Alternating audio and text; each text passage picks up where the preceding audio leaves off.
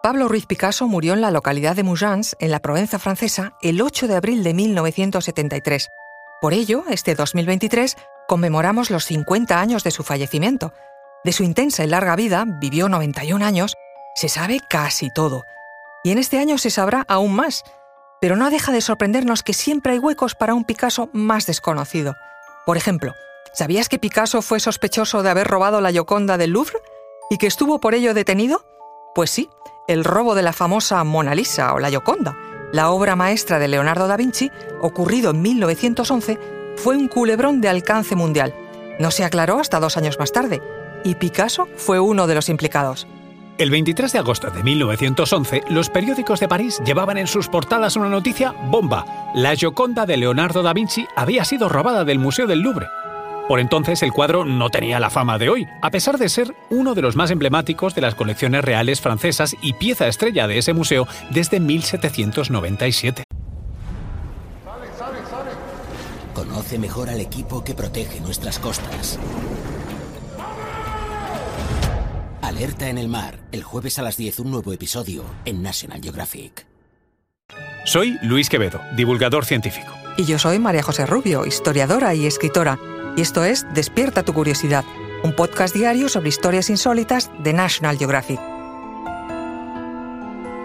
Y recuerda, más curiosidades en el canal de National Geographic y en Disney Plus. Hoy resulta difícil imaginar que un cuadro desaparezca de uno de los museos más importantes del mundo, y sin saber muy bien cómo. Pero lo cierto es que la seguridad entonces en el Louvre era un chiste. Apenas tenía 150 hombres vigilando 250.000 piezas y sin asegurar los cuadros en la pared más allá de como nosotros los colgamos en casa. Unos meses antes, un periodista había pasado una noche escondido en un sarcófago precisamente para demostrar las lamentables medidas de seguridad del museo. También es cierto que el número de visitantes era infinitamente menor a las millonarias cifras de hoy. Por eso no era raro encontrarse solo en algunas salas y que existiera la posibilidad de que un visitante, no profesional en robos, ¿eh?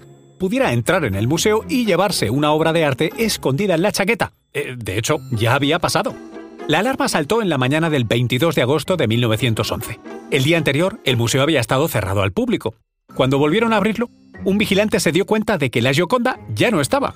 Inmediatamente el museo cerró sus puertas y los visitantes que habían entrado fueron registrados a la salida. Era la peor pesadilla imaginable para el Ministerio de Bellas Artes francés, que llegó a pedir el cierre de fronteras del país, mientras la policía rastreaba e investigaba todas las tramas posibles. Esto, por supuesto, aumentó la fama del cuadro. Pasaron los días sin saberse nada de posibles ladrones, mientras un montón de curiosos acudían al Louvre precisamente a ver el hueco vacío en la pared. La necesidad de dar respuesta a lo ocurrido obligó a la policía a forzar las investigaciones. Tiraron del hilo de artistas de las vanguardias, sospechosos de ser revolucionarios y de haber sugerido en sus proclamas la destrucción de los museos con todo su clasicismo dentro. Las sospechas se centraron pronto en dos hombres, un español, concretamente malagueño, llamado Pablo Ruiz Picasso, y en un poeta llamado Guillaume Apollinaire, nada menos que el inventor del cubismo y el inspirador del surrealismo, Dos amigos amantes del arte hasta el extremo de robarlo. Sí, sí, robarlo. De hecho, ambos ya tenían ficha en la policía por antecedentes de robo en el Louvre, cuatro años antes. Veréis, eh, Picasso había llegado a París en 1904. Entró entonces a formar parte de la pandilla de artistas de Guillaume Apollinaire y del secretario de este, un belga, Honoré Joseph Guéry Pierret, un hombre con mucho gusto por el dinero y pocos escrúpulos para lograrlo. Aprovechando la escasa seguridad del Louvre, Pierret había robado en 1907 dos esculturas íberas del siglo IV a.C. y se las había vendido a Picasso por 100 francos. Esculturas que, supuestamente, Picasso usaría de inspiración para pintar las señoritas de Aviñón. No solo eso, sino que además Pierret había robado otra pieza unos meses antes del robo de la Gioconda, que le había comprado a Apollinaire. La policía no tardó entonces en seguir la pista de Pierret y sus amigos. Picasso y Apollinaire entraron en pánico, cogieron las figuras con el ánimo de tirarlas al Sena, pero no fueron capaces de hacerlo. Finalmente, Apollinaire se personó a devolver las piezas, a cambio del anonimato. Tras el robo de la Gioconda, la policía pensó que quizás los dos casos tenían conexión. A principios de septiembre de 1911, Apollinaire fue detenido y pasó dos días en el calabozo. Reconoció algunas gamberradas junto a Picasso, pero negó tajantemente el robo del cuadro. Picasso fue igualmente llamado a declarar y a pesar de las evidencias negó haber visto nunca en persona al poeta. Entró y salió temblando de la comisaría.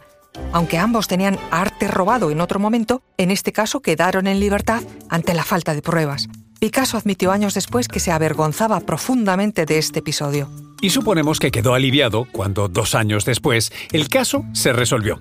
El italiano Vincenzo Perugia fue detenido cuando intentaba vender la Gioconda a la Galería de los Uffizi, en Florencia. Por supuesto, fue delatado a la policía.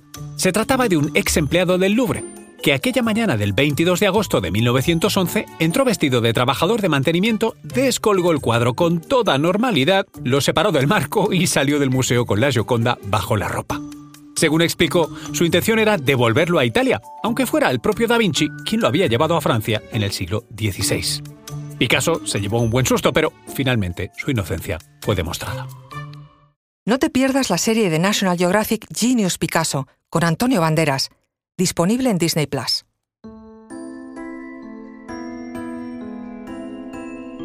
Recuerda que Despierta tu Curiosidad es un podcast diario sobre historias insólitas de National Geographic. Disfruta de más curiosidades en el canal de National Geographic y en Disney Plus. No olvides suscribirte al podcast y darle al like si has disfrutado con nuestras historias.